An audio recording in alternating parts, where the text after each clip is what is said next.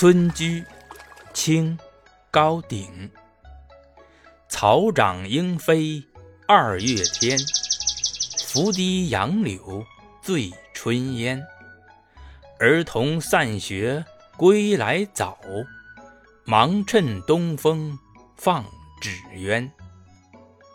农历二月，村子前后青草渐渐发芽生长，黄莺。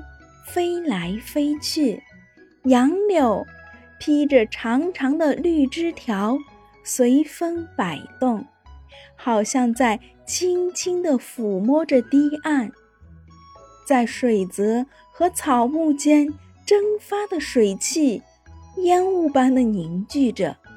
杨柳似乎被这浓丽的景色所迷醉了。村里的孩子们放学以后。赶忙趁着东风劲吹的时机，把风筝放上蓝天。村居，清，高鼎。草长莺飞二月天，拂堤杨柳醉春烟。